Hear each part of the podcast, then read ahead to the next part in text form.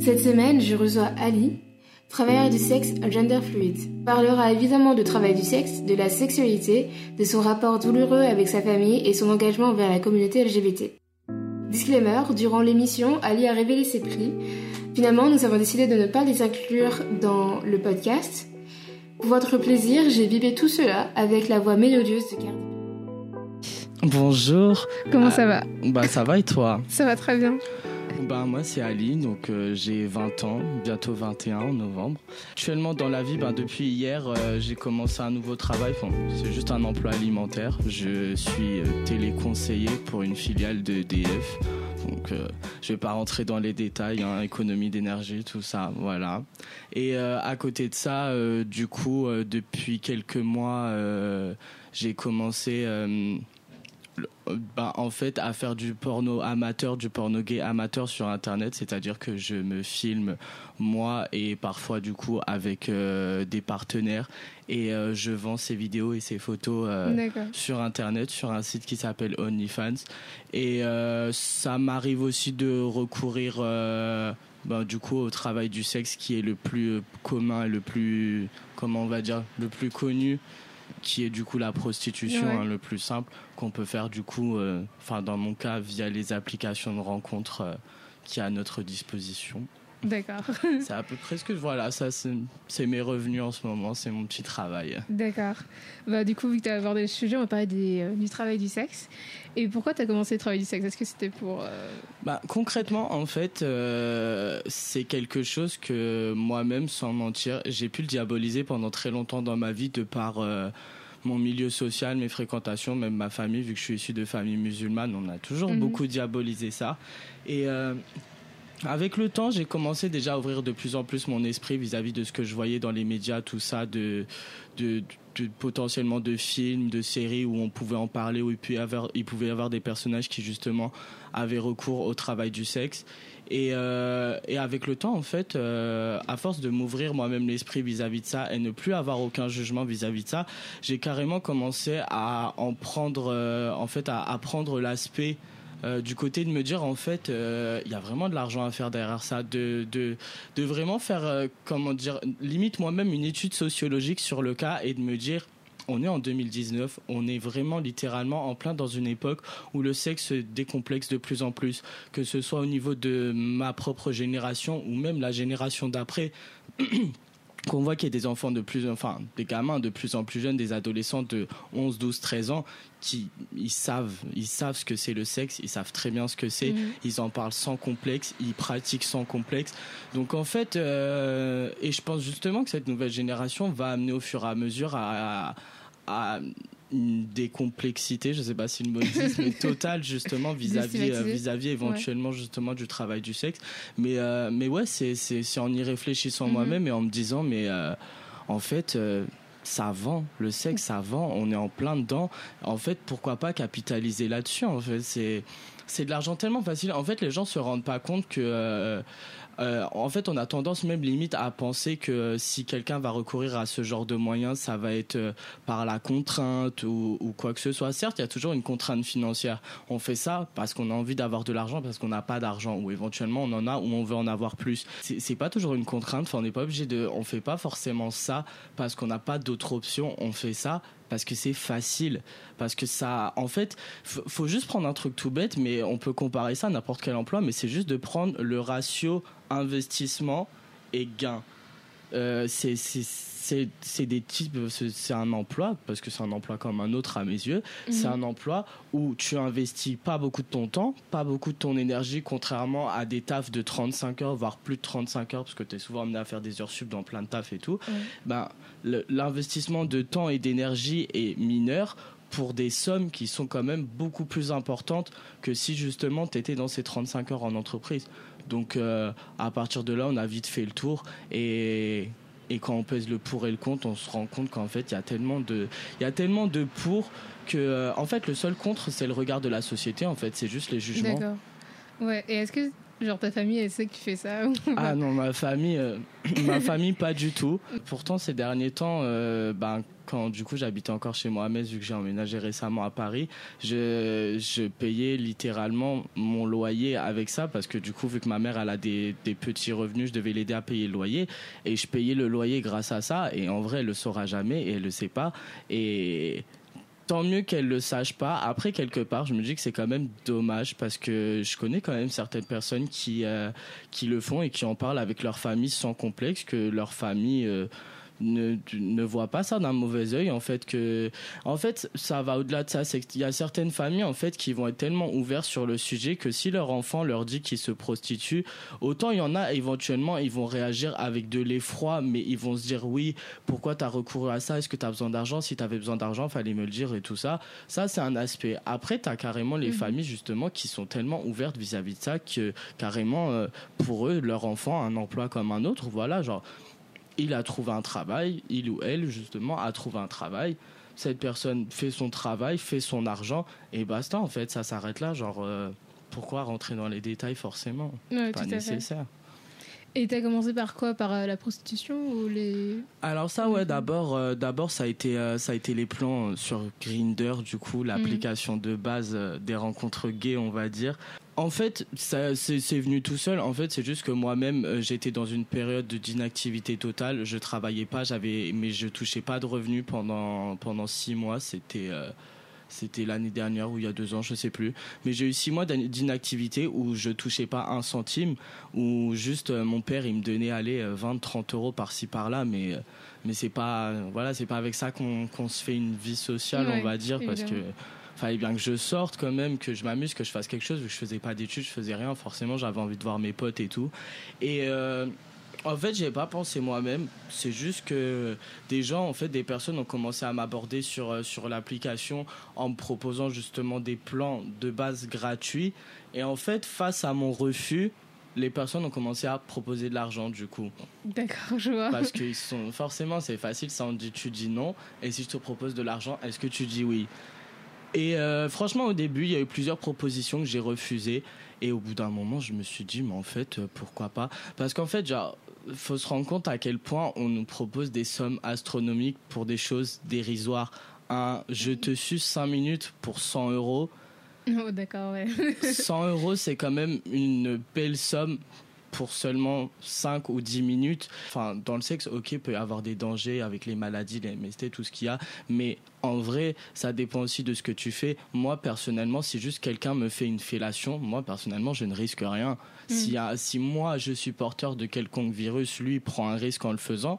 Mais, euh, mais voilà, après, c'est assez risqué de péril. C'est lui qui a voulu payer. Mais en tout cas, moi, je risque rien. Donc là, mon investissement est encore plus mineur par rapport à ce que je gagne.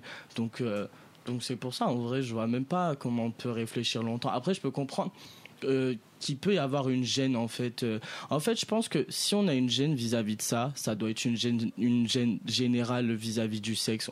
si si tu as une gêne juste vis-à-vis du travail du sexe, c'est juste du slut shame en fait. C'est juste de la stigmatisation des travailleurs du mhm. sexe. D'accord, je comprends. Et tes amis le savent que tu fais ça? Mes amis le savent tous. Ça, j'ai aucun problème à le dire à mes amis ouvertement, que ce soit du coup pour euh, la plateforme OnlyFans, pour euh, la pornographie comme euh, pour la prostitution. Ils sont tous au courant. Et j'ai bah en fait, le peu de commentaires que j'ai pu avoir de négatifs, c'est des gens du coup avec qui j'ai fini par couper les ponts parce que je me suis dit que c'était pas nécessaire dans ma vie d'avoir des personnes qui me jugent. Et euh, en fait ça va au-delà du jugement parce qu'on m'a dit des des phrases euh, comme euh, moi j'essaye juste de te remettre dans le droit chemin des trucs comme ça en fait, je trouve ça tellement prétentieux, tellement, tellement but de soi-même. Comment tu peux être but de toi-même et de, de, ta, de ta personne, de, de, ta mentalité, de ta façon de voir le monde, au point de penser que c'est toi qui vas mettre quelqu'un d'autre dans le droit chemin, que c'est toi qui connais le droit chemin? Et j'ai trouvé ça complètement débile. Donc ces gens, j'ai complètement coupé les ponts. Après, maintenant que j'habite à Paris, ben, du coup, au-delà du fait que mes amis le savent, euh, j'ai pas de mal en fait à le dire à même des inconnus. Je vais à des soirées, il y a des inconnus qui viennent m'aborder, qui viennent me dire oh salut et tout, ils me parlent un peu. Et là ils me disent tu fais quoi dans la vie? Ben vu que j'avais pas encore un travail avant hier, je leur disais juste que j'étais au chômage et que du coup à côté de ça, je faisais du porno amateur sur internet et que du coup je faisais aussi ben je préfère le mot escorting en vrai, genre.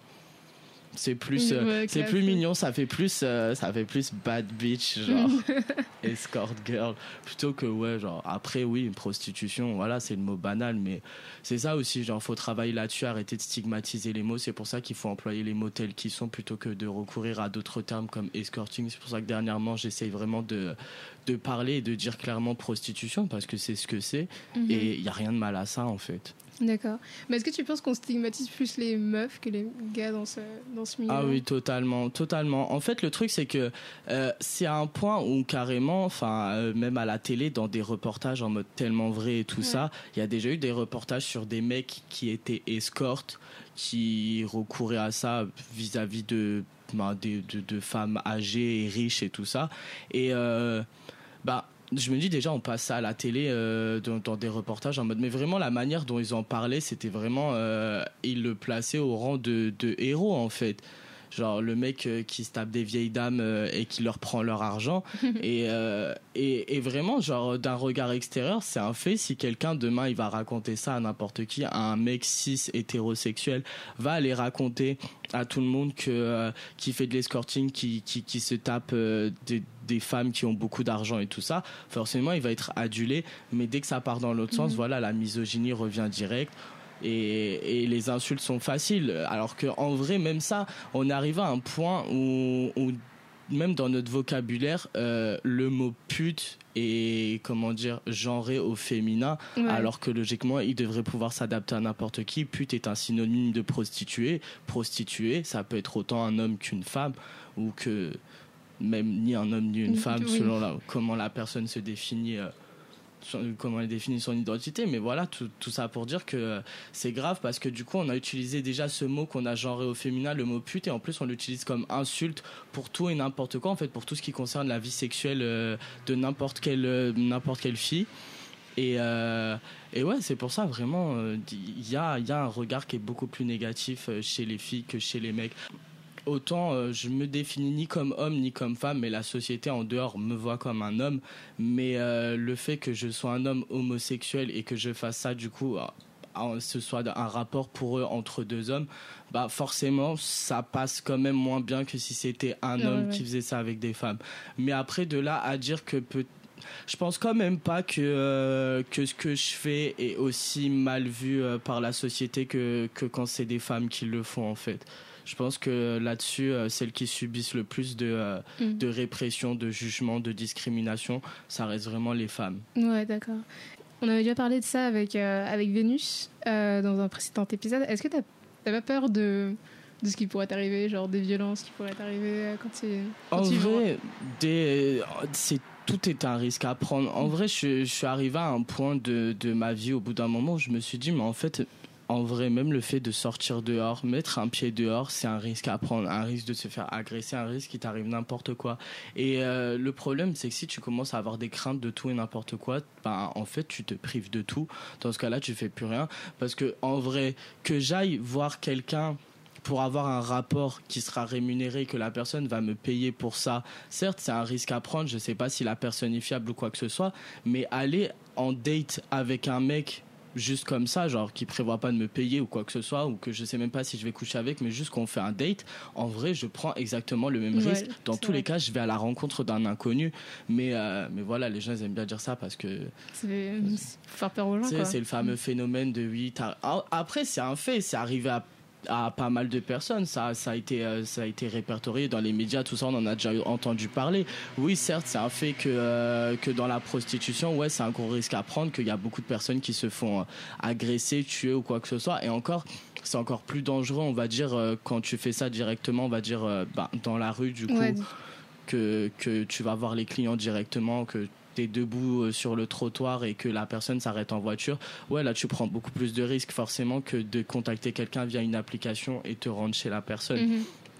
En vrai, tu as toujours des moyens de te protéger. Moi, personnellement, vu que c'est via une application, forcément, j'ai des photos de la personne, j'ai ses- bah, il va me donner son adresse. Moi, ce que je fais personnellement, et c'est ce que je conseille parce que d'autres personnes sont déjà venues me voir euh, Oui. vis-à-vis de ça, sans pour autant inciter qui que ce soit à faire ça, parce que déjà c'est illégal, on n'a pas le droit d'inciter les gens à faire ça.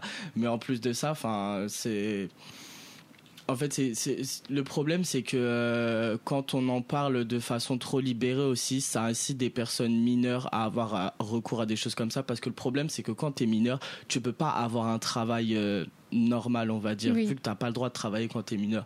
Donc en vrai, un mineur qui a vraiment envie d'a- d'a- d'avoir de l'argent, c'est un peu son seul recours. Mais euh, du coup, voilà, pour pas trop les influencer, j'évite quand même de donner des conseils vis-à-vis de ça ou quoi que ce soit. Mais juste pour les personnes qui le font déjà ou qui, qui éventuellement pensent le faire via des applications, le mieux à faire pour se protéger, c'est que quand la personne t'envoie son adresse et que tu t'apprêtes à te déplacer vers chez cette personne, tu prends une personne fiable de ton entourage, tu lui envoies l'adresse, Mhm, tu lui dis fait. de t'envoyer un message au bout d'un moment imparti, une heure, une heure et demie, quelque chose comme ça, et tu lui dis si je réponds pas à ton message au bout de cinq minutes, inquiète-toi. Mhm. Et éventuellement, la personne prendra les mesures nécessaires pour faire ce qu'il faut et faire en sorte que, que tu sois safe. Mais voilà, faut pas hésiter à. C'est pour ça que je dis justement que quand tu le fais, c'est bien d'être décomplexé vis-à-vis de tes amis parce qu'au moins tes amis peuvent t'apporter éventuellement une protection, tu vois. Mhm. Bah, de toute façon, c'est un truc que moi je fais avec mes, mes potes. euh, bah, pour un date normal, je pense qu'il faut toujours envoyer. Ah si tu vas chez quelqu'un, il faut, faut toujours envoyer l'adresse au cas où. hein, parce que... Ou même éventuellement, je vais leur dire écoute, dès que j'arrive sur place, je t'envoie une photo sur Insta, sur Snap ou des trucs comme ça. Si je t'envoie rien, inquiète-toi. Mhm. D'accord, ouais, je. Tout à fait. Est-ce que toi aussi tu fais du. Je sais plus comment ça comment Vénus l'a dit, mais genre euh, vérifier les cartes d'identité, des trucs comme ça pour voir. Ah ça non moi je fais pas par D'accord. contre. Ça concrètement que la personne me mente sur sa réelle identité, ça me bizarrement ça m'importe peu. Je sais pas pourquoi en fait.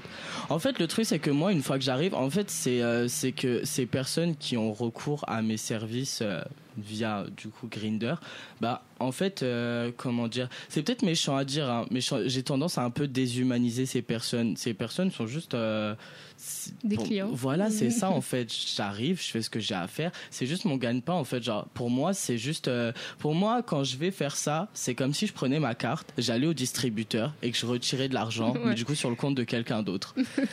Pour moi, ça revient exactement au même. C'est-à-dire que je vois même pas Mhm. ces personnes comme des personnes. Donc de là à connaître leur identité. Ouais, forcément, quand je vais leur parler via l'appli, je vais lui demander c'est quoi ton prénom et tout ça. Mhm. Si éventuellement c'est écrit sur la porte, je vais quand même le lire. Mais après, euh, en plus de ça, vu la mémoire que j'ai, euh, les noms, je les retiens à peine.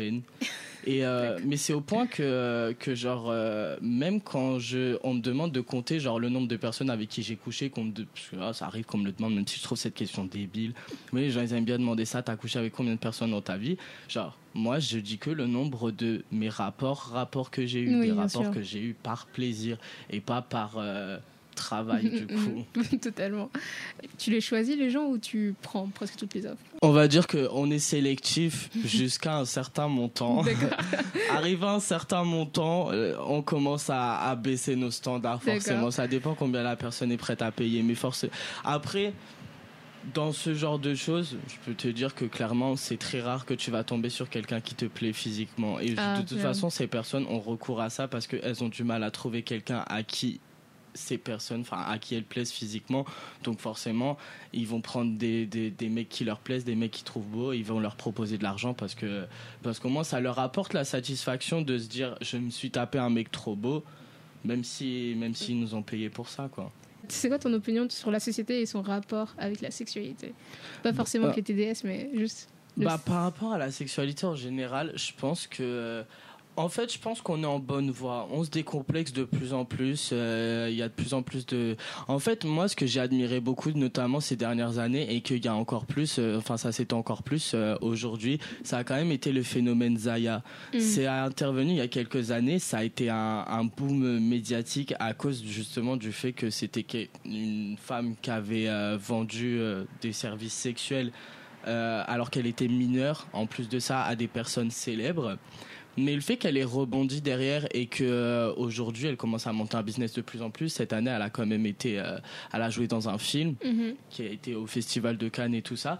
Et euh, en fait, justement, ça, ça, ça permet, et même d'autres personnes, même à l'échelle mondiale, on va dire des Kim Kardashian, des trucs comme ça, qui, qui ont toujours été stigmatisés à cause de, de justement leur sexualité, parce qu'elle, elle a fait une sextape, l'autre, elle a fait de l'escorting ou quoi que ce soit. En fait, ces personnes-là commencent à être de plus en plus respectées au point que justement des industries euh, vont collaborer avec ces personnes, des industries qui à l'époque l'auraient absolument pas fait Mhm. parce que ça aurait pu entacher leur image. Euh, bah, aujourd'hui, ça commence limite à être euh, un tremplin en fait.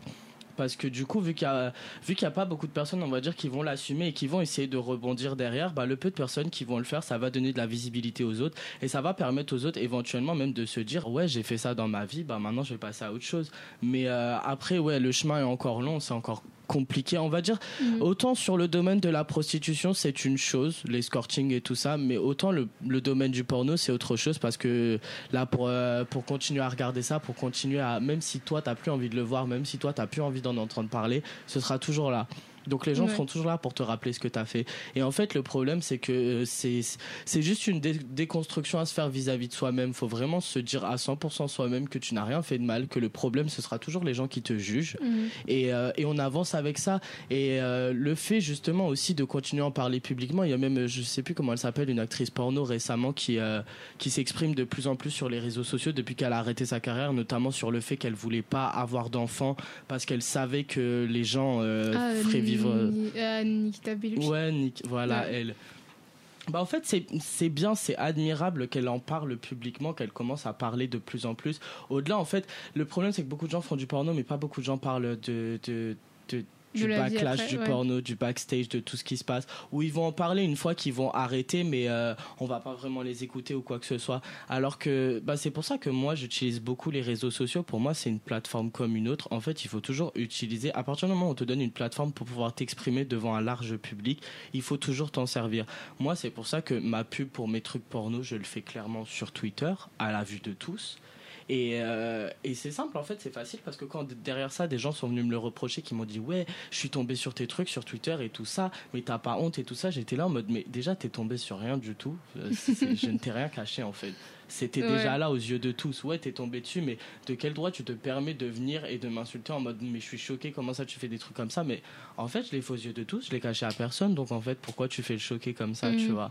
Et il faut en parler de plus en plus. Et je me suis rendu compte à quel point justement ça pouvait changer des mentalités, au point que certaines personnes qui euh, des amis à moi qui au début avaient vu que je faisais ça euh, s'étaient dit au début euh, qu'ils allaient arrêter de me parler carrément juste à cause de ça alors que déjà je vois pas en quoi ça les concerne. Enfin chacun fait ce qu'il veut de son cul. Mais qu'au bout d'un moment ils ont commencé à se déconstruire eux-mêmes. En fait ils ont vu que j'étais tellement décomplexé par rapport à ça que eux-mêmes ont commencé à décomplexer aussi et c'est pour ça qu'il faut continuer à en parler un maximum quitte à ce que en fait le, les médias les médias publics les médias français nous donnent pas suffisamment de plateformes pour faire ces trucs Absolument là pas, ouais. je c'est pas le genre de débat qu'on va avoir à la télévision ou je sais pas quoi et même si on l'avait à la télévision vu les gens qu'il y a dans la télévision française Oui. on sait qu'on en prendrait plein la gueule Mhm. et qu'on serait absolument pas écouté respecté ou quoi que ce soit on nous ferait juste passer pour euh, les pires des merdes euh, qui sont là qui veulent juste de l'argent ou quoi que ce soit voilà c'est dans la société c'est dans la vie. Et même récemment Combini bah ça j'ai trouvé ça bien. Récemment ils ont fait une interview d'une euh, d'une femme qui euh, qui a fait de la prostitution à Berlin en maison close pendant Mhm. deux ans. Et en fait, la conclusion de l'interview, c'est clairement, elle dit, mais euh, comprenez qu'en fait, on nous met pas le couteau sous la gorge, qu'on n'est pas toujours forcé à faire ça, qu'on fait pas toujours ça par la contrainte, par la contrainte. Parfois, on fait ça juste parce qu'on a envie de le faire et que c'est de l'argent facile et qu'on n'a pas de, de mal, en fait, à- on n'a pas de problème avec le fait d'avoir des rapports sexuels avec des inconnus en échange d'argent. Donc, on le fait, en fait. C'est dommage Mhm. vraiment que ce soit aussi mal vu parce qu'en fait, le problème, c'est que le fait de, de, de libérer la parole là-dessus et d'éventuellement du coup moins stigmatiser le truc, ça permettrait de sécuriser les conditions de travail des travailleurs et travailleuses du sexe. Ça, peut- ça permettrait de mettre des cadres plus précis. On pourrait du coup notamment justement avoir euh, comme dans d'autres pays, euh, comme à Amsterdam, des maisons closes avec des vitrines ou quoi que ce soit, mais que les personnes soient vraiment protégées, qu'on soit sûr qu'il puisse rien leur arriver, parce que euh, c'est sûr qu'en France, là-dessus, il y a zéro protection. Bah, en fait, c'est limite si tu arrives au commissariat, tu dis ouais, écoutez, je me prostitue, je suis allé chez un mec et tout, il m'a agressé. La police va pas t'aider. Absolument J'en doute fort en tout cas. C'est vraiment. Si t'aides, c'est le miracle de l'année. hein. Mhm. Et euh, est-ce que tu as déjà été en couple en même temps d'être- de faire du TDS Ça, par contre, non. Bah, après, j'ai, moi, j'ai tout comme, quand j'ai commencé à faire ça, ça faisait déjà longtemps que j'étais plus en couple. J'ai été en couple que deux fois dans ma vie. Et du coup, euh, la dernière fois, j'étais, bah, je saurais même pas dire c'était quand. J'ai vraiment un problème avec les dates, les mémoires et Ouais. tout, mais bref. Bah, j'étais déjà plus en couple à ce moment-là. Après, personnellement, on va dire que niveau OnlyFans, euh, c'est quelque chose qui éventuellement, même si j'étais en couple, j'aimerais bien continuer parce que euh, voilà, c'est simple. En vrai, ça consiste juste à prendre des photos, des vidéos, même de moi tout seul, ou, ou éventuellement de moi et mon partenaire si je suis en couple, si ça lui dit qu'on fasse ça. Pourquoi pas? Ça, c'est quelque chose que j'aimerais continuer. Après, euh, dans l'autre sens, là-dessus, bah, je juge pas les gens qui le font, mais moi-même, je suis un peu vieux jeu. Donc si euh, si ouais si j'étais en couple avec euh, avec un mec, euh, je pense pas que j'aurais des rapports rémunérés avec d'autres mecs. Après libre à chacun de faire comme mhm. il veut et justement je trouve c'est une bonne chose que certains soient prêts carrément à, à, à laisser du coup leur, leur partenaire continuer à faire son argent en fait comme il le souhaite et je trouve ça très très bien mais mais ouais moi-même personnellement si j'étais en couple en fait pour moi l'idée de couple va de moi-même avec l'exclusivité. Mais, euh, mais comme je dis encore une fois, je ne juge pas du tout euh, le fait que d'autres personnes ne soient pas forcément pour l'exclusivité. Moi-même, ça m'est déjà arrivé de fréquenter, enfin juste dans des contextes sexuels, des mecs mariés ou quoi que ce soit, et ça me surprenait absolument pas. Ils me le disaient clairement, genre je suis amoureux de mon mec, mais ça m'empêche pas d'avoir des rapports avec d'autres personnes. Et ça, faut tout à fait le concevoir. En vrai, tout est propre à chacun, les sentiments c'est propre à chacun. Et, euh, et dans tous les cas, euh, je vois pas pourquoi on pourrait pas en fait dissocier le sexe et les sentiments. Je vois pas pourquoi pourquoi pour pourquoi pour autant de personnes c'est deux choses qui sont obligées d'aller ensemble en fait. Que même même les sentiments en général tu peux avoir des sentiments pour plusieurs personnes. Tu as certaines personnes qui sont en couple avec plusieurs personnes genre ils sont en couple à trois en couple à quatre et tout ça et ils le vivent très bien en fait en fait, c'est juste propre au ressenti de chacun. Il faut, il faut juste se fier à toi-même, faire ce que toi tu as envie de faire, mais sans jamais justement porter un mauvais œil ou un mauvais regard sur ce que les autres y font. D'accord. Donc tu penses continuer jusque. Ouais, pour l'instant, c'est en bonne voie de continuer. Bah, surtout qu'après, à Paris, euh, forcément, c'est beaucoup plus simple ici. Là, euh, de ce que je te dis, j'ai euh, franchement, à Metz, j'ai dû faire ça moins de dix fois en l'espace de deux ans. C'est vraiment pas beaucoup.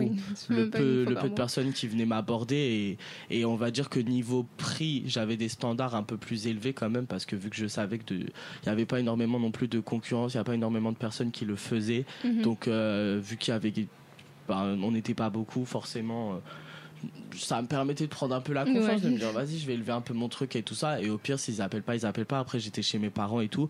Mais euh, bah, pour l'instant, depuis que je suis arrivé ici, j'habite ici depuis deux semaines et demie. J'avoue que j'y ai pas encore recouru. On m'a fait des propositions sur Grinder, mais euh, des sommes dérisoires, donc j'ai pas daigné me déplacer ou quoi que ce soit. mais en vrai, là, là, ce soir, je reçois un message sur Grinder. On me dit ouais, je te propose 300 euros. Euh, j'y vais. D'accord.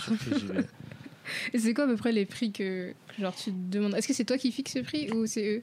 Moi, on m'a, souvent abordé euh, justement en me disant, euh, en proposant un rapport gratuit de base et que j'ai dit non et qu'ensuite ils m'ont proposé un, un rapport rémunéré. En général, c'est eux qui, bah, ils aiment bien proposer un prix d'abord, notamment via les applis. Ils adorent proposer d'abord leur prix et ce qu'il faut faire, c'est qu'il faut toujours donner un prix au-dessus. Mm, d'accord. faut jamais dire oui directement. C'est trop facile pour eux. Le problème, c'est quand tu sais pas et tout, que tu connais peut-être pas forcément des personnes qui font ça, t'es pas forcément au courant des prix des autres. On va dire que de, de mon expérience, on va dire de ce que je connais, parce que j'ai, je connais d'autres personnes qui, euh, qui font ça aussi. Euh, je sais que la plupart des personnes tournent autour de 50 euros pour une heure, ce qui est pas négligeable en soi. C'est vraiment pas mal. Après, si tu débutes et tout ça, forcément, tu auras tendance à, aller euh, plus facilement faire des prix qui en soi euh, sont, sont petits par rapport à ce que mhm. tu pourras avoir, mais t'as pas forcément au début la prétention de te dire je vais proposer un peu plus, je vais demander un peu plus. Moi, je l'ai eu direct parce que euh, j'avais besoin d'argent, mais pas à ce point-là. Donc je pouvais me permettre en fait de demander des sommes un peu plus élevées. Donc ça m'est déjà arrivé de monter à du les plus chanceuses d'entre nous sont déjà passées à voire plus. Mais après, si tu passes, si tu passes jusque là, tu passes toute la nuit. C'est pas t'arrives, tu fais une heure et tu t'en vas. Genre, mm. bout d'un moment, quand le prix est exorbitant, tu restes toute la nuit et tu t'en vas le lendemain matin. D'accord. Il y a un standard, je sais pas, de, de beauté où tout le monde peut juste faire. J'aimerais bien dire que non, il n'y a pas de standard euh, au niveau du physique. En fait, le truc, c'est que je me dis déjà le standard, sans vouloir moi-même euh, être méchant ou quoi que ce soit, mais en fait, c'est des personnes qui souvent, euh, vu qu'ils vont recourir que à ça, parce que eux-mêmes justement, ils vont pas réussir forcément. Après, c'est pas le cas de tout le monde. Hein. Il y en a qui, euh, il y en a qui recours, qui ont recours à ça parce que, parce qu'éventuellement, je sais pas, ils vont être en couple et ils ont envie de coucher avec d'autres personnes et ils préfèrent payer quelqu'un parce que comme ça, c'est fait, c'est simple, rapide, discret et tout ça, tu vois donc euh, peut avoir ses possibilités mais on va dire que moi de toute façon moi personnellement à chaque fois que euh, que j'ai pu rencontrer des clients c'était toujours des personnes euh, qui avaient peu confiance en elles et on va dire que eux-mêmes dans leur tête ils sont un standard tellement bas que leurs standards sont pas trop élevés. Donc ça ouvre quand même euh, la possibilité à beaucoup de personnes, on va dire. Donc je pense que ouais, globalement, en vrai, tout le monde peut le faire. Est-ce que tu milites? Par rapport au TDS Est-ce que tu es dans une association? Ben, pas encore, mais maintenant que je suis à Paris, j'aimerais bien justement me renseigner pour pouvoir euh, apporter euh, vraiment mon soutien parce que et en avoir aussi du coup éventuellement. Mais mais ouais, là-dessus, il faut que je me renseigne dernièrement. Mais même si J'essaye de voir si dernièrement, s'il y a des marches ou des trucs qui sont organisés, j'aimerais bien y aller justement parce que, parce que voilà, faut, faut se serrer les coudes. on est dans le même bâton, on fait le même travail, donc, euh, donc voilà, on se soutient. D'accord. J'ai oublié de te poser la question euh, que je dois poser à chaque fois.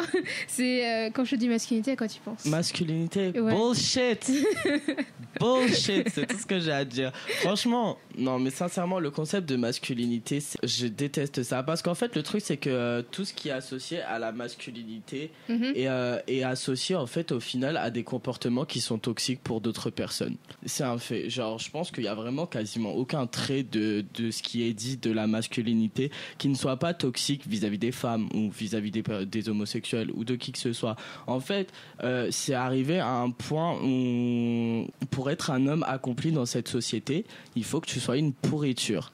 Clairement, c'est ça être un homme parce que genre le, regard de la société, de la masculinité, de la virilité en plus, du fait d'être un homme, c'est mhm. quelqu'un qui qui en fait euh, qui est obligé de, d'être dominant surtout mais dominant au point de en fait de discriminer les personnes genre on va dire si t'es pas un vrai homme si tu tapes pas des homosexuels t'es pas un vrai homme si tu tapes pas sur ta femme ou des trucs comme ça ou ça ça va être nuancé ils vont pas souvent le dire clairement mais euh, mais on va toujours aduler un homme qui a un comportement violent vers une minorité. Ça, c'est un fait. Ils adorent ça. Du coup, toi, tu rejettes totalement ça Ouais, franchement, c'est un concept que je rejette totalement au point que pendant longtemps dans ma vie, après, forcément, euh, les milieux sociaux et tout ça joue, on se déconstruit avec le temps.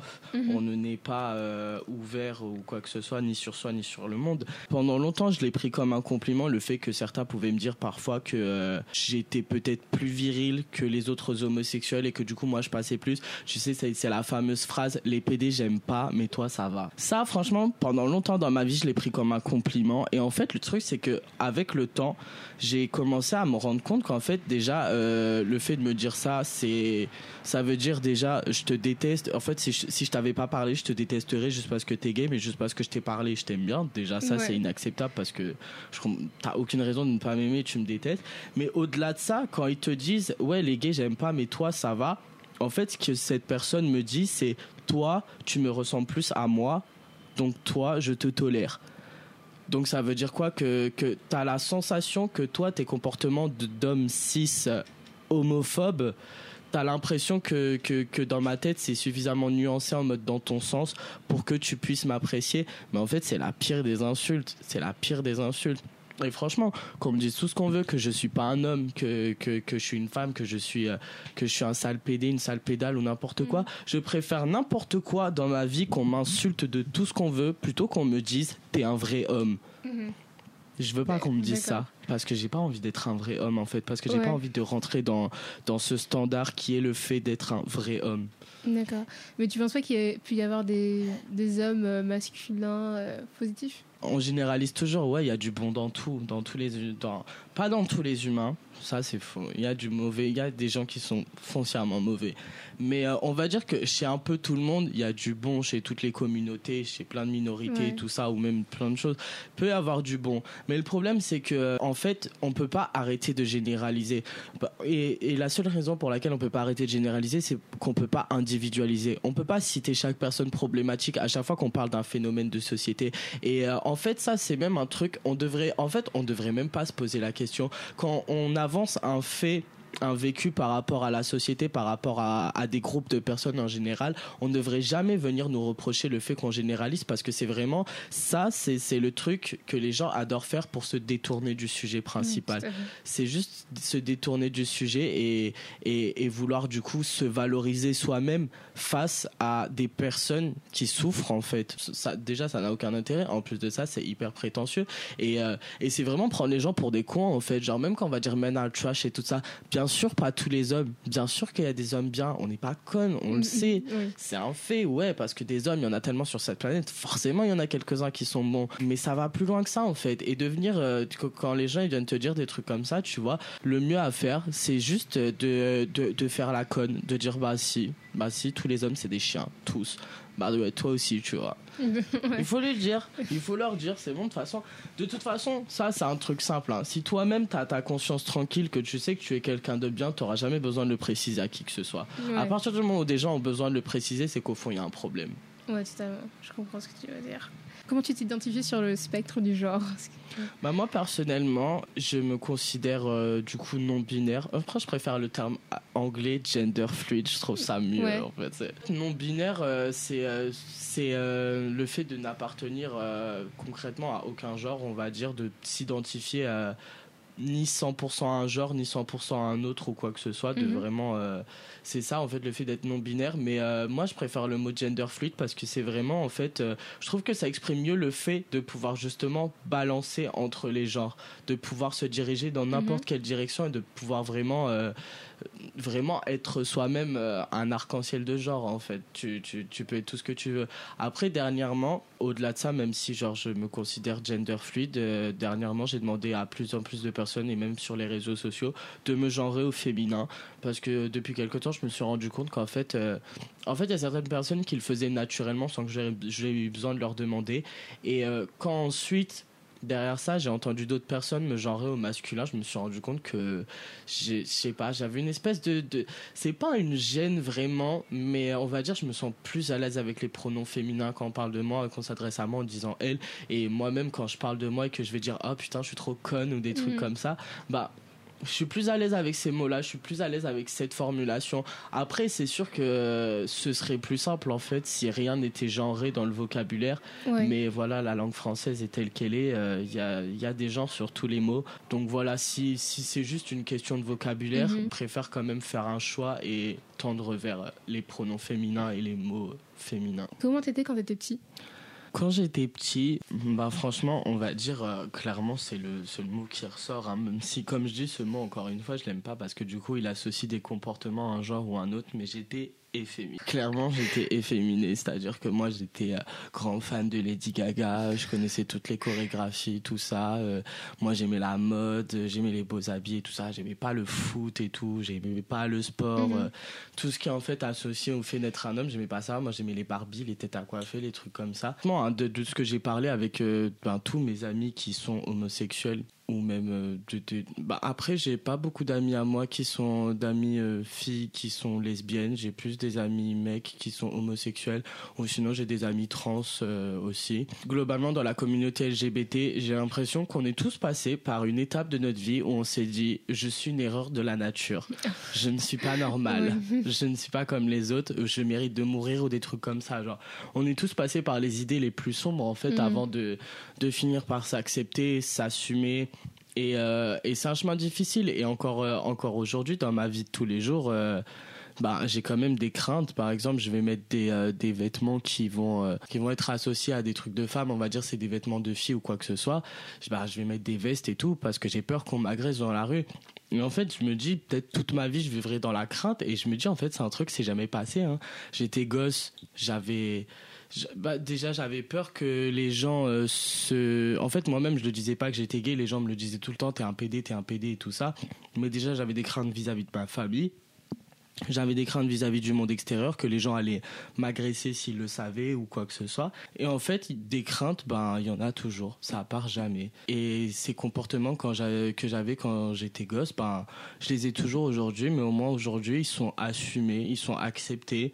Et c'est épanouissant, en fait. Parce que j'ai même essayé de les renier, hein, quand j'étais très jeune, on va dire début du collège, j'étais très efféminé. Mhm. Par la suite, essayé de, de surveiller mes comportements. Et franchement, c'est horrible, en fait, d'arriver à un point où tu contrôles carrément ta manière de marcher, ta manière de parler, Mhm. que t'as- quand tu parles, tu fais des gestes et tout, tu essayes de, de te contrôler, de pas faire trop de gestes et tout ça. Et euh, même tes vêtements et tout, de mettre des vêtements que t'aimes pas. Parce que, parce que si, si, tu mets des vêtements que t'aimes bien, tu vas te faire insulter, tu vas te faire agresser ou quoi que ce soit. Et du coup, euh, bah, tu te perçois tellement toi-même qu'il y a plein de choses qui sont pas bien.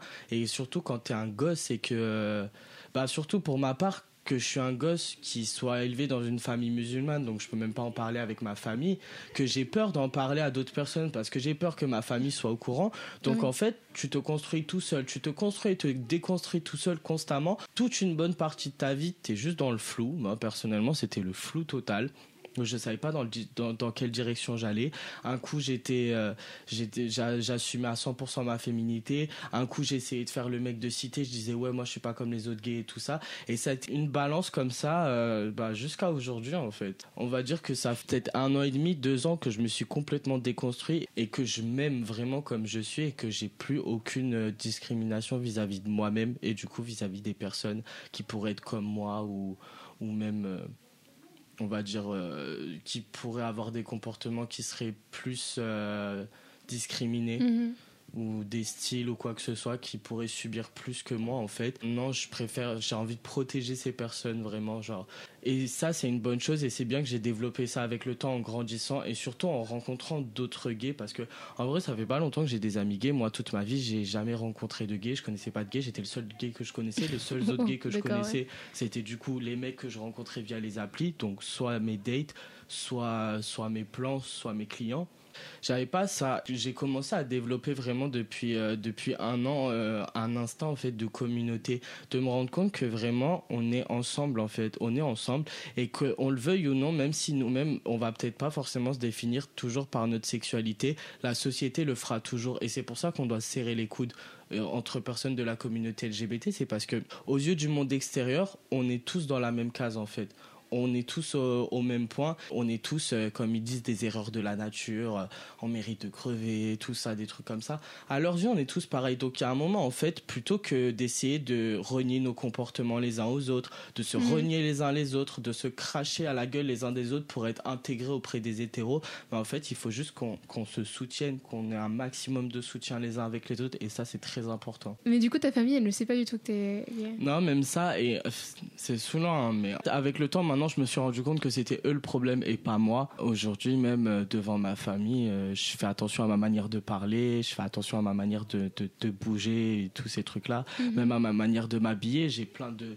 j'ai bloqué toute ma famille sur les réseaux sociaux. Ils ont même pas mon Instagram. En soit, je poste juste des photos, mais si vous voyez les photos que je poste, vu que c'est caractérisé, on va dire féminin, bah forcément, je vais en prendre plein la gueule. Donc, je suis obligé de de, de me cacher en fait. C'est pour ça aussi que je vivais très mal chez moi et qu'il fallait absolument que je déménage. Il y a certaines personnes, tu arrives à un point où tu te dis je peux pas les changer.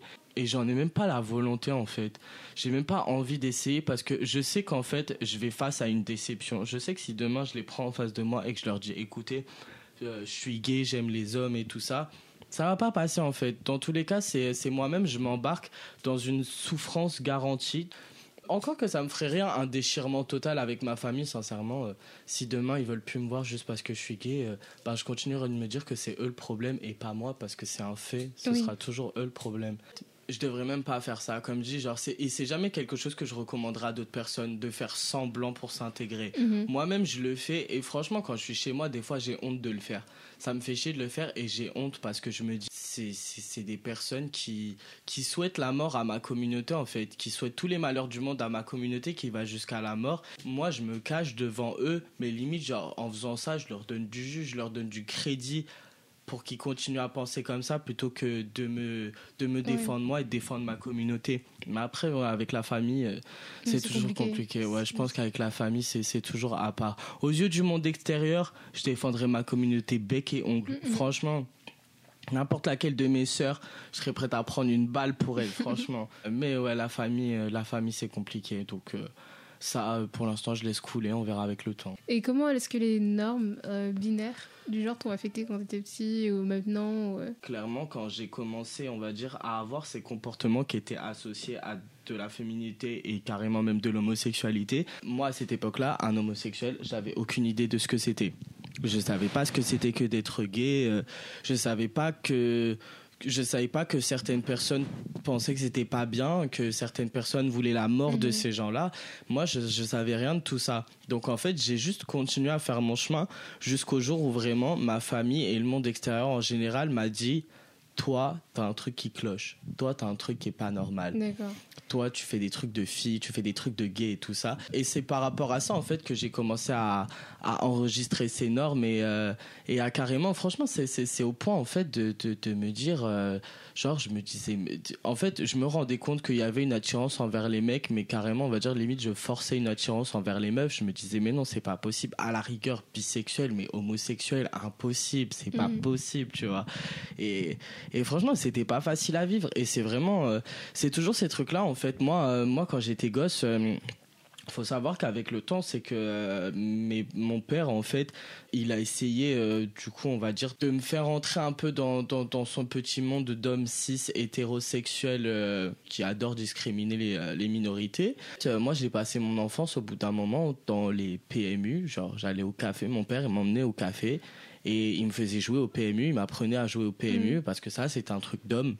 Alors que moi, je voulais rester à la maison et jouer, euh, jouer aux poupées avec ma sœur. Et en fait, avec le temps, c'est arrivé à un point où carrément mes parents ont fini par briser le lien qu'il y avait entre moi et ma sœur. Justement à cause de ça, parce parce qu'en fait, ma sœur faisait des trucs ben, pour eux de filles normales, Mhm. mais moi je faisais comme elle. Moi je prenais exemple sur elle. Quand ils ont commencé à, à vraiment voir ça d'un mauvais œil, ouais, au final ça, ça a complètement brisé le truc. Ils ont, euh, ils m'ont inscrit à des activités sportives alors que j'en avais absolument pas envie. J'ai fait du judo, j'ai fait du foot, j'ai fait du basket, alors que j'ai jamais eu envie de faire ces trucs-là. J'ai fait de la natation aussi. Moi ça m'intéressait pas le sport. Moi j'aimais les trucs artistiques. Moi je voulais, euh, je voulais chanter, je voulais danser, je voulais faire du théâtre, des trucs comme ça. Mais toujours ça c'est des trucs de gay. Tu peux pas faire ça. Donc forcément, on me, on m'emmenait vers des trucs, euh, des, pistes, des choses que je voulais pas faire. Même au-delà de ça, quand par la suite euh, j'ai commencé à, à, on va dire, euh, j'ai eu une période de ma vie où j'avais des bonnes notes à l'école et tout ça. Et même là, il y a des trucs où je me disais, mais c'est incroyable comment on peut euh, c'est c'est- c'est- cette perception en fait qu'ils ont de ma, ma propre famille de la masculinité et de la féminité et, et du rapport homme-femme c'est que ma sœur travaillait bien à l'école mais ils l'encourageaient pas du tout parce que pour eux son avenir c'était clairement à 20-21 ans elle va se marier elle va se casser de la maison elle va faire des gosses et moi, on m'a toujours encouragé dans mes études. On m'a dit, ouais, toi, tu vas faire des grandes choses. Toi, tu vas être chef d'entreprise. Tu vas être architecte. Tu vas être ci, ça. Tu vas gagner beaucoup d'argent et tout ça. Et même moi, j'ai trouvé ça triste par rapport à ma sœur parce qu'au final, ma sœur s'est tellement renfermée dans tout ça que c'est vraiment ce qu'elle a fait de sa vie. Elle a fini par se marier à 20 ans, que la réalité l'a vite rattrapée. Au bout d'un an, elle a divorcé parce que son, son mec était violent. Et franchement, limite, euh, c'est pas. euh, en fait, c'est un point où même elle aujourd'hui se comment dire limite se réjouit que cette cette année de sa vie se, se soit passée parce que ça lui a vraiment ouvert les yeux sur euh, sur ce que c'était que d'être une femme en société et surtout ce que ça pouvait être d'être une femme indépendante. Et aujourd'hui c'est tout ce dont elle a envie. Et même si elle est quand même homophobe et qu'elle a des défauts là-dessus franchement je suis fier d'elle parce qu'elle a fini par se déconstruire là-dessus fini par s'échapper de cette euh, sale éducation que mes parents ont eu tendance à nous donner D'accord, mais tu penses qu'elle pourra se déconstruire au point où elle arrêterait d'avoir des propos homophobes? En vrai, je, je suis pas fermé à cette idée. Je me dis, je me dis que c'est possible. Ma famille, après ma mère et mon père, j'ai totalement perdu espoir. Eux, je pense que c'est impossible. Après ma sœur, vu que justement, elle a eu son premier processus de déconstruction et qu'elle a évolué dans sa vie, je suis pas fermé au fait de me dire que peut-être elle va évoluer encore plus et peut-être qu'à ce moment-là, ça viendra. Je pense que c'est c'est bien la seule euh, qui serait susceptible. Du coup, tes parents savent pas que t'es- gender fluide non plus, genre rien du tout, tu Ah non, mes parents, ils ne savent rien de ma... Mais c'est ça le pire, en fait. Ouais. c'est que je, je leur accorde tellement d'importance et je fais tellement, en fait, je me torture tellement l'esprit pour ces personnes. En vrai, on se connaît pas. hein. On se connaît pas, ma famille me connaît pas. Moi, je sais ce qu'ils font dans leur vie, ils savent pas ce que je fais dans ma vie, ils ne me connaissent pas. Tu vois, et c'est ça le problème aussi, c'est qu'on se connaît pas, ils savent pas ce que je fasse, ce que je fais dans ma vie, mais il suffit qu'il y ait un truc qui sorte, un détail de ma vie qui va sortir, et je vais en Mhm. prendre plein la gueule à cause de ça, comme si, euh, le monde s'était écroulé ou quoi que ce soit. En Ouais, vrai, si mes fait. parents savaient tout ce que je fais dans ma vie, mais ils seraient horrifiés. Que ce soit sur euh, les drogues, les sorties, le sexe, tous ces trucs-là, ils seraient horrifiés. Ça leur arrive de se plaindre justement que je leur dis rien, mais j'ai envie de leur dire, enfin, il y a un moment, posez-vous la question. Si vous jugez chaque chose que je vais vous dire, c'est à chaque fois que j'ouvre ma bouche pour vous dire ce que je fais dans ma vie, qui je fréquente ou quoi que ce soit, vous êtes là en train de m'insulter, en train de me juger et tout ça, bah forcément, au bout d'un moment, je vais arrêter de parler. En vrai, d'un côté, je trouve ça triste, en fait. Je trouve ça triste que euh, le lien du sang soit autant une plus-value sur plein de choses, alors qu'en vrai, ça n'a tellement aucune signification parce que littéralement, euh, j'ai des gens que je que je côtoie à Paris depuis seulement deux semaines qui connaissent plus ma vie que, que ma propre mère et mon propre père. Parler un peu de, de beauté pour terminer et après on va conclure. Est-ce que tu te trouves beau? Franchement, ouais, clairement, oui. À peine.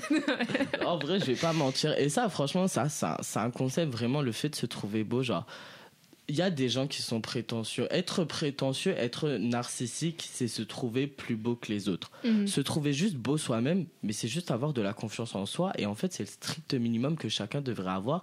Enfin, je comprends même pas comment. euh, Moi-même, j'ai eu une longue période dans ma vie où je me levais chaque matin, je me regardais dans le miroir, je me détestais. Euh, je comprends même pas que euh, aujourd'hui on est dans un monde. Mais c'est surtout en France, ça, c'est la mentalité en France. Mais qu'on reproche à des gens d'avoir confiance en eux, on reproche à des gens de se trouver beau. Mais vous savez à quel point c'est horrible de se lever chaque matin et de se trouver immonde de, de, de- de se dire que, que tu t'aimes pas en fait juste Mhm. physiquement. C'est on peut dire c'est que physique mais c'est grave. Et que euh, je sais pas limite que des gens souhaiteraient en fait qu'on soit comme ça. Je sais pas enfin je m'aime bien j'ai le droit de l'exprimer.